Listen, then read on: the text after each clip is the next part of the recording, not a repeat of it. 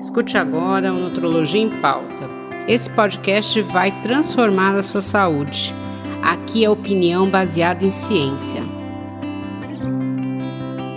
Olá a todos, eu sou Andréa Pereira, médica nutróloga do Hospital Israelita Albert Einstein, tenho doutorado pelo Unifesp, pós-doutorado pelo Instituto de Ensino e Pesquisa do Hospital Israelita Albert Einstein, sou cofundadora da UNG Obesidade Brasil. Estou aqui muito bem acompanhada com Isabela Camargo, jornalista, palestrante, tá? Especialista em, em produtividade sustentável e autora do livro né? Dá um tempo, né? Então a gente vai conversar um pouquinho sobre tempo. A gente falou no podcast anterior sobre saúde mental. Esse mês a gente está falando. Então, assim, uma das grandes, é, um dos grandes culpados, né, que a maioria das pessoas fala da prejuízo da saúde mental é o tempo. Você pesquisou muito para escrever teu livro, né, Isabela? Eu queria que você falasse um pouquinho como que a gente lida com o tempo no mundo contemporâneo, porque ele hoje é uma mercadoria preciosa, né? Falta tempo para todo mundo. Como que funciona isso? Andréia, primeiro obrigada pelo convite. Eu estou muito feliz com esta oportunidade de poder falar sobre o tempo, porque esse livro é para quem quer fazer as pazes com o tempo. Mas ele foi lançado também no momento em que eu estava falando muito sobre o burnout, e aí a turma fica meio confusa, né? O burnout é uma das consequências de como nós manejamos o nosso tempo. Esse livro eu pesquisei por quatro anos, tem 150 entrevistas e o que a turma que está nos ouvindo aqui quer saber é o seguinte, né? O que está acontecendo com o tempo? Esse foi o meu ponto de partida em 2017. Sabe que o tempo está passando mais rápido? Porque todo mundo reclama que precisa de mais tempo. E aí, quando eu vou conversar com os especialistas, quem são? Físicos, astrônomos, cosmólogos, os cientistas que cuidam da atmosfera da natureza, todos me disseram: não, Isabela, o tempo da natureza continua o mesmo. Nós é que estamos iludidos com tantas facilidades e tecnologia que queremos fazer mais coisa dentro do mesmo tempo. Então, neste livro que você gentilmente mostrou, fico muito feliz. Eu falo. Que eu li, um gostei muito. Ah, que lindo. Então, Andréia, você deve ter percebido que nós estamos vindo de um processo que a tecnologia, aliada à comunicação e aos transportes, faz a gente chegar aos lugares mais rápido, falar com as pessoas mais rápido, né? ou seja, se comunicar, coisas que antes demoravam muito mais tempo. A diferença é que com todas as inovações que a tecnologia trouxe, ao invés de descansarmos ou fazermos algo para o nosso bem-estar com o tempo que nos sobra, a gente faz mais coisas. Percebe? Então, quem quer mais tempo, muito prazer, estamos no mesmo barco. Mas vai adiantar querer mais tempo? Não. Então, nós precisamos eliminar aquilo que não serve mais para que o tempo esteja a nosso favor. Mas, ao mesmo tempo que eu falo isso, André, eu vou corrigir, porque o tempo não está contra nós. O tempo ele está se movimentando de acordo com a natureza há muito tempo. A Terra não está girando mais rápido em torno do próprio eixo, em torno do Sol. Então, nós é que estamos querendo fazer mais coisa dentro do mesmo tempo, como eu disse, por causa dessa ilusão que a tecnologia nos traz, em que fazer mais coisas, Andréia, não vai trazer consequências, mas vai. Vai nos deixar mais ansiosos, vai nos deixar mais estressados, dependendo da nossa regulação de humor. E aí, posso garantir que uma das consequências é o, o, o se alimentar de forma equivocada e mais rápida. Quando eu falo sobre a prevenção do burnout, agora eu vou trazer os dois temas juntos. Quando eu falo sobre a prevenção do burnout, e eu falo sobre os faxineiros da saúde mental, André, as pessoas dão risada quando eu falo sobre tempo de sono, higiene e alimentação. A turma vê isso como luxo. E não é luxo, é o essencial. Né? Como estamos falando aqui com pessoas bem inteligentes, vocês sabem que existe um cérebro primitivo e um cérebro mais moderno. Estou falando aqui a grosso modo. Eu estou falando, André, das necessidades do cérebro primitivo. É dormir, comer e fazer higiene. Então isso não é luxo. Nós é que precisamos fazer as pazes com o tempo que temos. E para isso a gente precisa dizer não, fazer faxina naquilo que não serve mais e assim por diante. É, eu acho que você tocou num ponto muito interessante, né? Assim, a alimentação ela tomou uma conotação muito importante nos últimos anos, é, é algo básico, mas por que está se falando tanto de alimentação? Porque a gente não come direito, a gente tem pouco tempo de almoço, a gente tem pouco tempo das refeições, então a gente aproveita esse tempo para comer cada vez mais rápido, para fazer outras coisas. E quando você come rápido, você não come coisas saudáveis, porque o que é saudável você tem que ficar lá mastigando.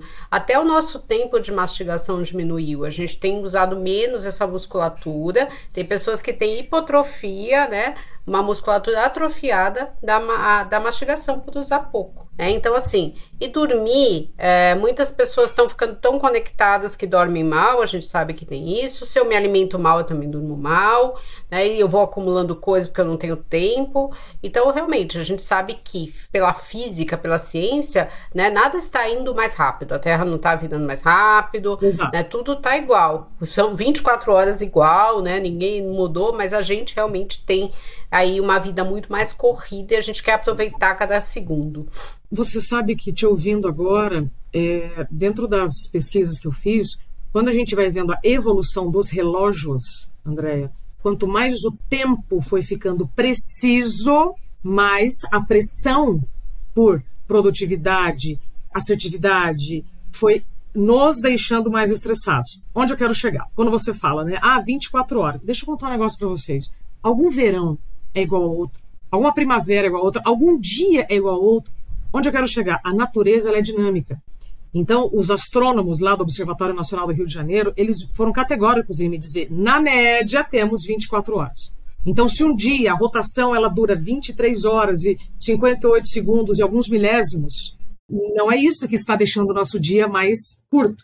Né? Então, primeira coisa. Então, na média, temos 24 horas por dia. Mas nós somos natureza, Andréia. Então, nós tendemos a ser precisos como um relógio artificial que tenta colocar em ponteiros o tempo da natureza. Então, é tempo da natureza tentando se espremer em ponteiros do tempo que foi criado, esse tempo preciso que nós estamos ou vendo pelo é, relógio do celular ou no seu cantinho aí do laptop, né, de onde você estiver, este é um tempo artificial. A história dos relógios, André, é fantástica, é muito curiosa. Nós tivemos, assim, milhares de pessoas buscando formas de comprimir o tempo da natureza em ponteiros. Então, as, aliás, no início nem foi ponteiro, tá, gente? Foi vela, é, relógio de areia, de água, de óleo. Milhares de tentativas para que as sociedades, as cidades, falassem a mesma língua. Porque senão eu não tinha como combinar, André, eu vou sair daqui da minha cidade, vou chegar na sua tal hora. Antes não tinha isso. Antes era amanhecer, anoitecer, meio do dia e tal. Então, a precisão dos relógios é uma história fantástica para entender por que nos sentimos mais pressionados pelo tempo. É, eu acho que tem toda uma evolução histórica, né? E Sim. uma das coisas que você falou de ansiedade, né? Segundo os dados da Organização Mundial da Saúde, a gente até comentou isso no primeiro podcast dessa parte de saúde mental, o Brasil é o país mais ansioso do mundo, né? Então a gente está vendo aí uma evolução, né? Não é só no Brasil, né? No mundo, mas o Brasil está sim com uma incidência de ansiedade muito grande e nunca se falou tanto em burnout. Então, Sim. cientificamente, né, o burnout é uma síndrome relacionada ao trabalho que vai envolver uma exaustão, né, uma despersonalização. A pessoa começa meio que trabalhar no automático, ela não vê uma, uma motivação, ela não consegue se realizar, ela tá sempre cansada, né? O teu livro fala bastante de burnout, que eu acho que é muito interessante, é uma síndrome teoricamente nova, a gente tem falado mais, mas eu queria que você desse a sua definição de burnout em cima de tudo isso que você pesquisou. Bom, primeiro, Andréia, obrigada pela pergunta. Segundo, o burnout é a ausência de nós mesmos. Essa, para mim, é a melhor definição que eu consegui criar depois de pesquisar tanto tempo e viver na pele este problema relacionado ao ambiente profissional. Burnout é um nome novo para um problema antigo. Primeira coisa. Burnout não é um problema novo, é um nome novo para um problema antigo. Assim como bullying. Bullying, na minha época de escola, tinha outro nome. Hoje é bullying. Então, bullying é novo? Não. O nome é novo para um problema antigo. Burnout é a mesma coisa. Já teve como nome neurastenia, 1869. Médico George Miller lançou um livro chamado American Nervousness, falava de uma sociedade completamente nervosa e fora de sync por causa da moderna civilização. André, nós estamos falando de 1869. Thomas Edison não tinha nem inventado a lâmpada como a gente conhece hoje. Então, não estamos falando de um problema novo, estamos falando de um problema que já existiu há muito tempo, que agora tem este nome novo. Por que, que o burnout causou tanto furor? Porque as leis, a legislação, ela vai se atualizando conforme a sociedade vai também evoluindo. Se antes eu tinha a necessidade de usar a força física para trabalhar, eu tinha problemas físicos.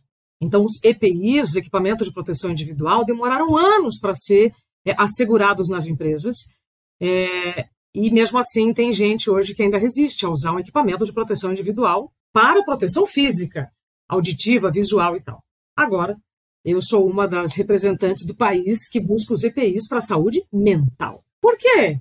Porque nós estamos usando o braço para trabalhar? Não, porque nós estamos usando o nosso cérebro. A nossa capacidade cognitiva ela tem sido cada vez mais testada por tanta conexão, certo? Por tanta necessidade de raciocínio. Então, o burnout causa furor porque mostra a nossa fragilidade como ser humano, que mesmo com os EPIs para segurança física, nós não resolvemos o problema dos excessos ou ambientes que podem ser inseguros. Não, existem outras áreas do corpo, lembrando que a mente faz parte do corpo, que também precisa de atenção.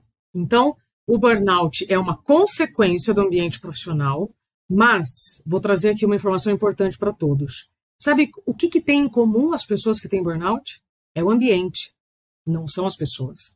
Existe uma característica muito peculiar de quem tem burnout, que são pessoas comprometidas, responsáveis, entregam bastante. Mas não é isso que causa burnout. Isso a gente tem que lembrar que é um conjunto de características positivas.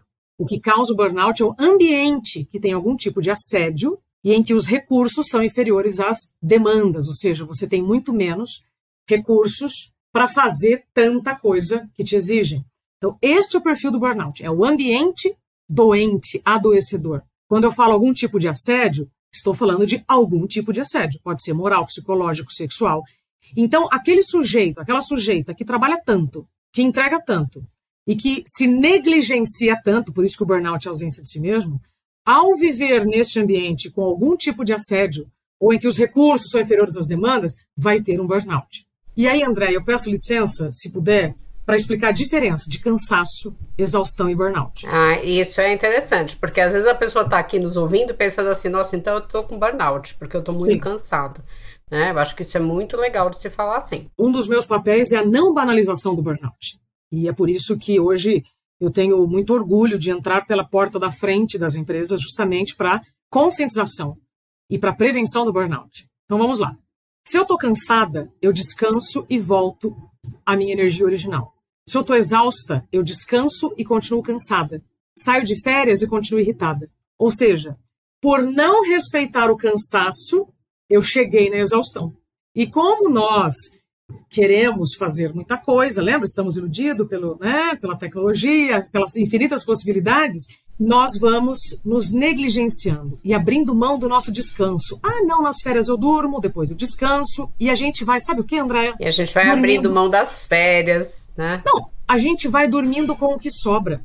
Esse, para mim, é o maior crime que a gente pode cometer contra nós mesmos. Dormir com o que sobra da agenda. Eu já fiz muito isso, conheço um monte de gente que faz isso. Então, quando você se negligencia a ponto de se deixar para depois, você está, então, saindo do cansaço, chegando na exaustão.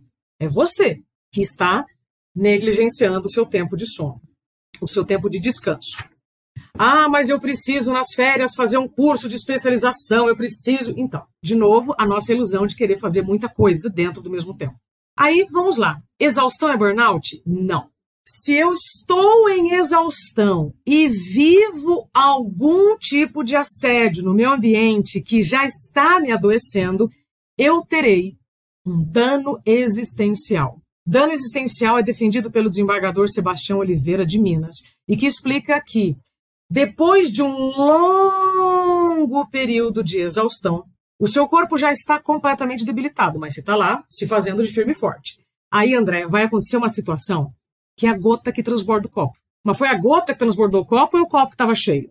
Então, nós precisamos ter consciência que este longo período do cansaço até a exaustão, ele vai ser muito propício para que esta situação, quando eu falo algum tipo de assédio, que pode ser moral, to todos os tipos de assédio que tem, em que o seu corpo vai dizer: agora deu, agora não tem mais de onde buscar força, agora a gente não tem mais como seguir. O que, que vai acontecer? Apagão. Eu ouço isso de executivos que, quando estão em reuniões, não lembram, médicos que estão no meio de uma cirurgia não sabem o que vão fazer, enfim. Um apagão. Onde eu tô, quem eu sou, para onde eu vou. E depois disso, Andréa, para fechar, isso é muito importante, eu perco alguma funcionalidade. A classificação internacional de funcionalidade, CIF, ela quase não é mencionada para os diagnósticos, os diagnósticos de burnout, e eu estou levantando também agora essa informação. Ela existe há mais de 20 anos pela Organização Mundial da Saúde. Então, eu preciso de uma CIF, ou seja, eu preciso ter a certeza que eu perdi uma funcionalidade para ter burnout. Então, burnout não é cansaço, não é exaustão. Não. É o ápice da exaustão no ambiente de trabalho que foi provocado por algum tipo de assédio. E aí, André, eu perco funcionalidade. Eu fiquei um ano sem dirigir. Eu fiquei meses sem compreender um texto. É como se eu pegasse aqui esse livro, abrisse aqui, Estou mostrando, tá, gente, um livro aqui e não conseguisse compreender o que está escrito. Foram meses assim. Então, eu não tenho dúvida nenhuma que o que eu tive foi um burnout. Percebe? Então, existe muita banalização do termo e existem muitas pessoas vivendo um burnout sendo desqualificadas por médicos, gestores, etc., porque não tem a informação da CIF, Senão, se você perdeu funcionalidade, é diferente de um cansaço, né, André? Sim, sim. Eu acho que o cansaço, né, para quem está nos ouvindo, ele serve como um alerta, sinal uhum. que você está realmente não aproveitando o seu tempo livre. Né? Eu acho que isso é muito importante. A gente muitas vezes a gente aproveita a nossa é, questão com aproveitamento, às vezes assim, não, mas se eu tô parado, eu não tô aproveitando. Né? Eu tinha que estar tá fazendo uma outra coisa, um outro curso. Ah, eu tenho um mês de férias? Não, mas não é justo eu tirar um mês de férias. Então eu vou tirar só uma semana, eu vou tirar aos pouquinhos. Né? E aí isso vai evoluindo para exaustão e pode sim evoluir para um burnout. A primeira vez que eu ouvi falar em burnout, né, eu acho que isso foi muito interessante, foi num congresso, é o Congresso Americano de Oncologia. Porque entre os médicos o burnout é muito comum. Sim. É, e das especialidades médicas, uma das que mais tem burnout é a oncologia. Então a gente tem realmente né, um ambiente onde eu tenho pacientes muito graves, onde eu acabo muitas vezes não tendo um tempo para parar, né, pela preocupação. Acho que o médico tem muito isso, né, dele falar, ele se sente culpado quando ele tira férias e muitas vezes os pacientes também não aceitam que o médico tire férias. Acho né? Tem isso. Né? Então tem isso e muitas vezes a pessoa fala, não, vou deixando para lá e a gente acostuma, porque os, nos seis anos de faculdade você tem férias, né? Duas vezes no ano, no, do primeiro ao terceiro ano. A partir do quarto ano você já não tem mais. É, eu me lembro do quinto, sexto ano eu começando, né, a faculdade no primeiro dia útil do ano. Então, assim, é, e a gente tinha duas semanas do, de férias no ano inteiro. Então, a gente acostuma com isso e é algo normal e você não reclama. Né? Então, entre os oncologistas, isso acaba sendo comum. E eu lembro que eu falei, nossa, eu não sabia o que é burnout. Então, mesmo entre os médicos, falta esse conhecimento. Eu acho que por isso que muitas vezes demora se fazer o diagnóstico. Né? Então, isso é muito importante. Quantos anos você tinha, Andréia, nesse, nesse ritmo que você falou? Ah, eu tava, comecei a faculdade com 19 anos, são seis anos de faculdade, mais ou menos Pronto. uns 23, 24. Pronto. Sabe qual é o problema de quem tem mais de 40? Que nós passamos pelos 20, 30 e com 20 e 30 nada nos acontece, né? A gente pode dormir pouco, né? Sai para beber, para se é divertir. O corpo é outro. O corpo é outro, gente. Então, por isso que eu promovo, André, a atualização de identidade. A gente precisa parar para organizar nossas características, a nossa agenda com quem nós somos hoje e não com aquilo que nós fazíamos no passado. Andréia, todas as dores são mensageiras. Então Deus te manda uma mensagem, uma dor, você ignora. Outra dor, você ignora. Outra dor, você ignora. Até que vem uma doença. Para mim, a doença é um convite. Um convite assim daqueles bem bonitos, sabe? Escrito com caligrafia, dizendo: vamos Vamos voltar para o equilíbrio? V vamos nos reencontrar, porque em algum momento da jornada você se perdeu. Ou por querer provar para alguém, uh, uh, enfim. São milhares de questões que nos levam aos excessos. Então, o problema do burnout não é o trabalho, é o excesso de trabalho em um ambiente adoecedor. É, eu sempre falo isso para os pacientes, né? Eu escuto muito assim, eu sempre falo da atividade física, que é o momento de você liberar estresse, que é uma unanimidade em medicina, né? Eu sempre falo que tudo melhora e tudo você previne com atividade física. E as pessoas falam, eu não tenho tempo. Eu falo, então, mas é melhor você arrumar tempo agora do que você ser obrigado a ter tempo porque você ficou doente. Né? Então é importante você parar e fazer as coisas, né? Você tem que ter realmente esse hábito saudável, faz parte aí. E muitas vezes a doença chega como isso, né? Uma hora que você fala assim, não, você é obrigado a parar. Né? Não vai ter o que fazer. Então você vai recebendo sinais antes, ou você não se preocupa, você não tira tempo para fazer um check-up, você não tira um tempo para cuidar de você mesmo. Ah, porque eu tenho que trabalhar, mas para você trabalhar você também precisa estar tá bem. Se você não está bem, você não consegue trabalhar. Né? É importante gostar do que você faz, eu acho que isso é essencial, né? E você tem que respeitar o seu corpo, eu acho que isso é muito importante.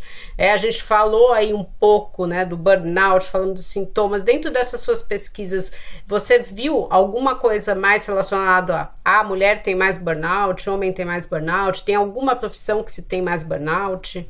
Sim. As mulheres têm mais burnout que o homem por três questões primeiro, hormonais, segundo, do machismo estrutural, então nós sobrecarregamos, nos sobrecarregamos mais porque acumulamos mais tarefas, porque acumulamos também, além do trabalho, a casa. Ah, mas então o burnout está relacionado ao trabalho de casa? Não, está relacionado aos nãos que nós não dizemos em casa. Porque se homens e mulheres trabalham, por que, que mulheres precisam sobrecarregar o serviço de casa? Então, se homens e mulheres trabalham, homens e mulheres trabalham em casa. Quando homens e mulheres trabalham e só mulheres trabalham em casa, essa mulher vai ficar doente ou não? Então, tem a questão hormonal, a questão do machismo estrutural e tem também, na minha opinião, da culpa em que as mulheres sentem por descansar, ter esse tempo para ela, porque já sabemos, né, a genética explica que nós nascemos para cuidar. Então, quando você abre mão de cuidar de algo ou de alguém para se cuidar, primeira coisa que você vai sentir é culpa certo? Então, para mim, é cientificamente comprovado, mulheres. Hormônios, culpa. Qual é o grupo que tem mais chance de desenvolver o burnout? Aqueles que vivem sob pressão constante e não podem errar. Você mencionou os oncologistas. A professora Cristina Maslach, autora do livro The Cost of Caring, O Custo de Cuidar, ela traz desde 1980, Andréia, um grupo mais sensível ao burnout. Profissionais da área da saúde jornalistas, professores, policiais. Pessoas que estão sob pressão constante e não podem errar. Um oncologista, Andréia, tem ou não tem pressão para tratar um paciente? Sabe qual turma que tem tido muito burnout me procurado? Veterinários. Porque tem a pressão tremenda né, dos tutores dos animais e lidam, todos, todos que eu mencionei aqui estão lidando com vidas. É, mas bancários também tem muitos, porque não podem errar e estão lidando também com vidas. Ah, mas o bancário não mata ninguém. Será? Né? Quando alguém é, entra num pedido de crédito não consegue dinheiro para pagar suas contas. Enfim, se a gente for se aprofundar, é, a gente tem que tomar muito cuidado com análises rasas. Por quê? Essas profissões que eu mencionei, que a professora Cristina Maslach traz nesse livro, da década de 80. Então, são profissões que vivem sob pressão constante e não podem errar. Eu acho que isso é, é, muito importante. A gente viu muito na pandemia, né? Muitos médicos que depois da pandemia largaram a profissão e tiveram, assim, crises de todos os tipos de saúde mental, porque naquele momento faltou médico. Então, como que você ia largar tudo, né? As pessoas tiveram muito mais horas de trabalho, você não tinha é, especialidades que não, não, trabalhavam mais em UTI e começaram a trabalhar. Então, a gente viu, né? E começou a se falar ainda mais disso. A gente ouvia muito isso na parte da oncologia, mas começou a se falar muito na terapia intensiva, que era o pessoal que cuidava muito dos pacientes com Covid. Né? Então, realmente a gente teve essa pressão. Então, você falou da natureza ser dinâmica, né? Então, de repente, né, há quatro anos atrás estávamos todos nós tranquilos. Quem que imaginar que um ser microscópico ia mudar tudo? Então, a gente realmente tem isso, né? Essa esse dinamismo, a gente não sabe o que vai acontecer, por isso que a gente precisa realmente se cuidar e ver isso. E eu acho muito interessante essa questão que você falou da mulher, né, para as mulheres que estão nos ouvindo. Uma vez eu estava assistindo um episódio do House, né, que era um seriado, eu achei muito interessante que tinha a diretora do hospital que teve era uma filha, se eu não me engano, e ela estava trabalhando no hospital e cuidando da filha e tal. E um dos personagens homens falou para ela: Sabe qual que é o problema? Se você fosse homem, você ia delegar. Você tinha contratado uma babá, você tinha contratado uma secretária para esse hospital, você tinha feito outra coisa é tal. A mulher, ela não delega, ela se sente culpada né, de passar para outra pessoa. E eu vejo muito isso com as minhas pacientes, mães, que você fala assim, ó, você precisa tirar uma hora para fazer atividade física. A falar, ah, mas eu vou deixar de ficar uma hora, né, eu? com a criança, com o meu bebê, uhum. com o meu filho. Mas eu falo, quando você ficar com ele, você vai estar tá melhor, porque você precisa se cuidar para cuidar dele.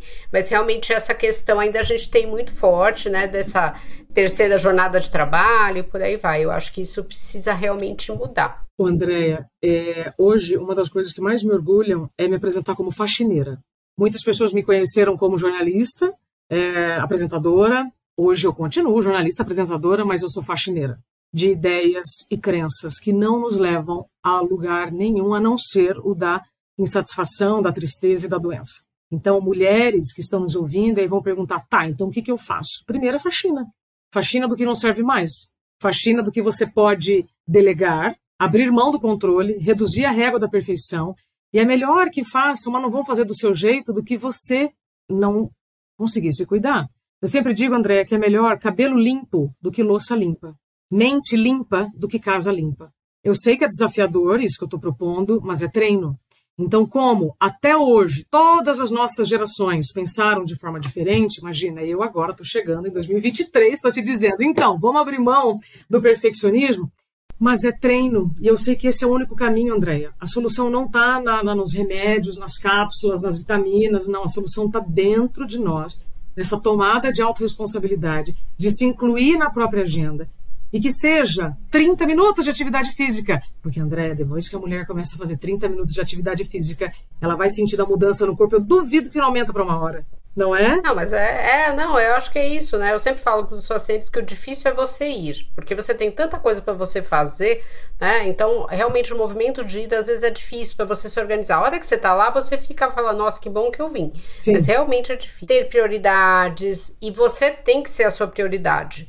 Antes, eu acho que a gente fala muito, tá falando da mulher, né? A mulher, ela, ela é mãe, ela é esposa, ela é profissional, aí depois é ela, mulher. Né? Então, assim, ela primeiro precisa ser mulher, né? É muito comum a gente ver, por exemplo, eu falar, a mulher vai trabalhar, ela tá pensando, puxa, será que eu deixei aquela roupa adequada porque o tempo mudou? O homem, ele vai trabalhar e ele tá lá no trabalho, né? Então, assim, eu acho que isso precisa, né? Realmente você precisa mudar, você precisa ter né, um tempo para você e aí você vai ajudar mais os outros. Não que o homem não tenha burnout também, né? A gente não tá falando isso. Eu acho que é isso que às vezes até o homem demora mais a procurar ajuda. A gente vê muitas vezes isso também, né, em doenças físicas, né, do homem demorar para procurar ajuda, né, fazer menos check-up, a gente já discutiu isso em outros podcasts. Em câncer isso acontece, né, demora a fazer o check-up, acaba descobrindo um câncer mais avançado. Então isso precisa realmente mudar. Você falou da sua experiência com o burnout, né, que você teve, eu acho que isso é muito legal, você fala isso no livro, eu acho que, né, para quem está nos ouvindo, eu acho que vale muito a pena ler o livro, eu acho que ele é muito interessante no sentido de falar do tempo, de você se identificar, ver as coisas que você está fazendo, repensar algumas coisas na sua vida, né? E se cuidar mais, eu acho que isso é importante. Queria que você fechasse aí o nosso podcast falando o que, que você descobriu para prevenir o burnout. Para quem não tá com burnout, quem está na fase do cansaço ainda, né? O que, que ele pode fazer para prevenir? Perfeito. Então vamos lá.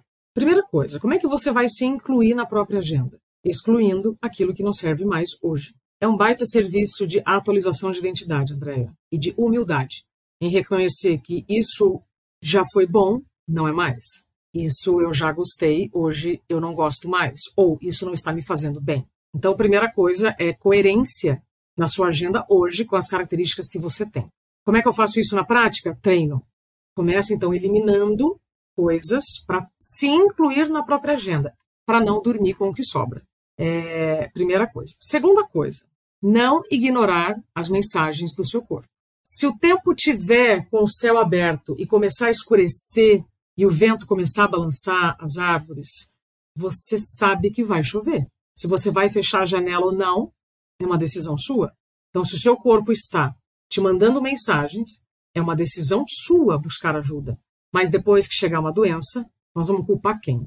O café não é este o problema da sua gastrite. O café você toma demais para dar conta de uma agenda muito grande. Ah, então o intestino, será que é o glúten e a lactose mesmo? Ou é a sua vida que está extremamente irritada, até seu intestino está irritado? Então, eu preciso ter, Andréia, maturidade para lidar de forma adulta com essas mensagens e não normalizar o anormal. Não é normal trabalhar cheia de remédios, não é normal ter que tomar remédios para trabalhar. O trabalho faz parte da sua vida. Então não pode ser penoso, doloroso, custoso. Não, ele tem que fazer parte natural. Se qualquer coisa que você faça, você tem que tomar uma pílula, uma cápsula, tá errado. Então, Andréia, para fechar, eu recomendo que todo mundo, se puder, ouça de novo aqui nossa conversa, porque tudo tem a ver com as decisões que nós fazemos no nosso dia a dia. Nós tomamos 35 mil decisões por dia. 35 mil, da hora que a gente acorda, da hora que a gente dorme. Como é que eu vou escolher bem? Me conhecendo bem. Então, o turismo interno que eu promovo é, no dia a dia é justamente para que você atualize sua identidade, elimine o que não faz mais parte, para que você se inclua na própria agenda. E não espere adoecer para fazer atividade física, tá? Porque a obesidade, André, você me permite, ela é também mais um convite né, do seu corpo para dizer: oi, precisamos voltar o quê? Ao nosso ponto de equilíbrio. Mas eu, eu saio do peso ideal para a obesidade um dia para o outro? Não, eu tenho sobrepeso. Esse sobrepeso quer me mostrar alguma coisa. Eu não posso ignorar o sobrepeso. É igual o burnout. O burnout não chega de um dia para o outro. Ele vai enviando dores antes. Então eu não posso ignorar essas mensagens antes. Assim como ele não vai embora de, tão rápido depois. Assim como eu não consigo tratar a obesidade de um dia para o outro.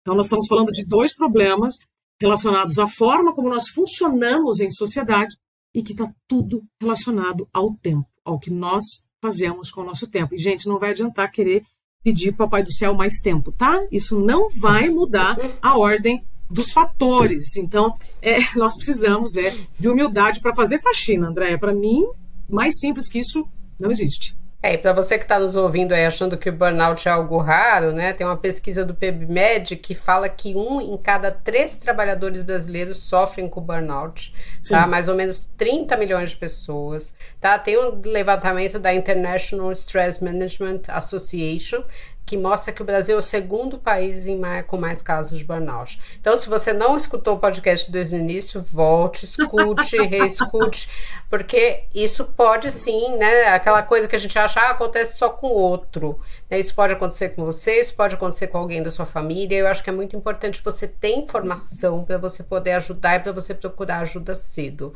Tá? Eu acho que isso é essencial. E muitas vezes a gente negligencia a saúde mental. Eu acho que você tocou num ponto muito importante, que a gente tem mecanismos aí para prevenir lesões do esforço repetitivo, traumas no trabalho, mas a saúde mental está começando a ser discutida agora. Né? Por que, que a gente não fez isso antes? Então, tem que ter sim essa preocupação, porque o conceito de saúde é o bem-estar físico e mental. Tá? Então, acho que isso é muito é essencial. A gente tem que mudar isso e a gente tem que falar mais disso. Queria agradecer muito a Isabela, tá, pela explicação. Se você não leu, vou aqui, tá? Muito, muito. Obrigada. Muito a pena, tá? Eu gostei muito. E assim, se você ficou com alguma dúvida, entre em contato com a Isabela através das mídias. Tenho certeza que vai ser um prazer para ela responder. Caso Sim. você queira também, entre no site www.doutorandreanutrologia.com.br, mande suas dúvidas e não perca o próximo podcast que a gente vai falar das mídias digitais aí causando estresse, tá? Eu acho que isso é muito importante. A gente vai conversar aí com o publicitário Henrico Torres. Obrigada.